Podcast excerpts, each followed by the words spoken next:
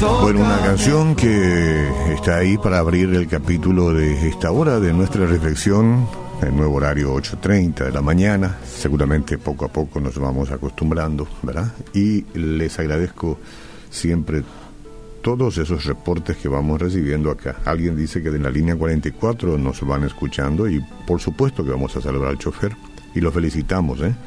por estar ahí con nosotros en Radio Bedira. Andrea, eh, que viene desde Limpio hacia la capital, nos está reportando esto. Bueno, eh, la Biblia dice en Colosenses 1, 26 al 28, el misterio que había estado oculto desde los siglos y edades, pero que ahora ha sido manifestado a sus santos, a quienes Dios quiso dar a conocer las riquezas de la gloria de este misterio entre los gentiles, que es Cristo en vosotros, la esperanza de gloria. ¿Quién es la esperanza de gloria? Cristo. ¿Dónde? En nosotros. Bueno, a quien anunciamos amonestando a todo hombre y enseñando a todo hombre en toda sabiduría a fin de presentar perfecto eh, en Cristo Jesús a todo hombre. Bueno, la esperanza es el tema, ¿no? La esperanza es el deseo de tener algo todos abrigamos esperanza de alguna u otra manera y cada quien con su propio argumento, ¿no? Esperanza, el deseo de tener algo junto a la confianza de recibirlo. Por eso que a veces cuando decimos la esperanza que tenemos de recibir un día nuestra eh, coronación en el cielo, también va acompañada de la confianza de que vamos a recibir. O si no sería vana, una esperanza ilusoria. Pero cuando nuestra expectativa de satisfacer ese deseo se reduce, puede sobrevenir el desánimo. Por eso que mucha gente se desanima, porque esa expectativa este, de que vamos a satisfacer de verdad eso que deseamos se va reduciendo, ¿no? no digo que desaparece, pero se reduce, entonces nos vamos desanimando. Y si eso se prolonga, puede llevar a la desesperanza.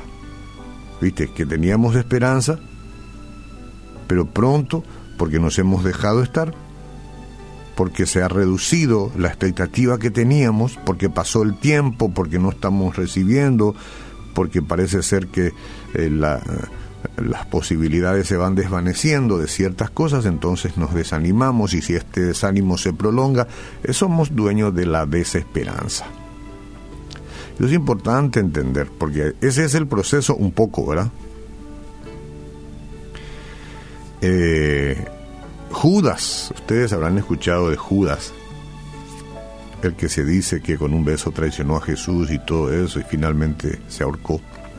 Ese era el discípulo que quería ver libre a Israel. Él tenía un poco una mentalidad así política agresiva. Y pensaba de Jesús de que él iba, eh, la esperanza que él tenía que Jesús venga a liberar. Es como que Venezuela tenga la esperanza hoy de que alguien más venga a liberarlo de la tiranía de su presidente. y así con esos países, eh, digamos, de mucha dictadura. Eso es lo que él creía. Él creía que lo iban a, que Jesús iba a liberarlos de la denominación, de la dominación romana para que fuera la potencia dominante del mundo. Bueno, tal vez pensó que el arresto de Jesús, tal vez digo yo, haría que Dios utilizara la fuerza entre los gobernantes religiosos y políticos de Israel. Quizás pensó eso. Porque, como ustedes vieron después, parece ser que ni el dinero que le dieron le importó, ¿no? falló su plan, su, su, esperanza, su, su perspectiva. Falló, no, no era. Entonces erró ferozmente, erró ferozmente. Si ese era su pensamiento, entonces Judas se equivocó en, su objetivo, ¿verdad? Y a veces nosotros tenemos puestas nuestras, digamos, tenemos mal encaminadas nuestras esperanzas. Y tenemos que tener cuidado de eso también. Sabemos con certeza que la traición de Judas a Jesús le costó todo. Se suicidó abrumado por el sentimiento de culpa. ¿Y cuánta otra gente anida sentimiento de culpa en muchas eh, cosas? ¿no? ¿Por qué? Porque que cayó en desesperanza, porque en, esa, en ese cuadro de desesperanza cometió cosas que no debe, y bueno, después eh, la hecatombe. Tenemos un enemigo que está al acecho de nuestros momentos de debilidad para alejarnos del Señor. Cuidado. Como padre de mentira que es, trata eh, que nosotros nos mantengamos centrados en nuestras circunstancias, de que dudemos de Dios, que dudemos de Dios, ah, dudemos, y de que nos quejemos diciendo, esto no es justo, si el Señor me ama, ¿por qué permitió que me sucediera esto? Esa es una pregunta clásica que en realidad no es una pregunta, sino que es una queja expresa.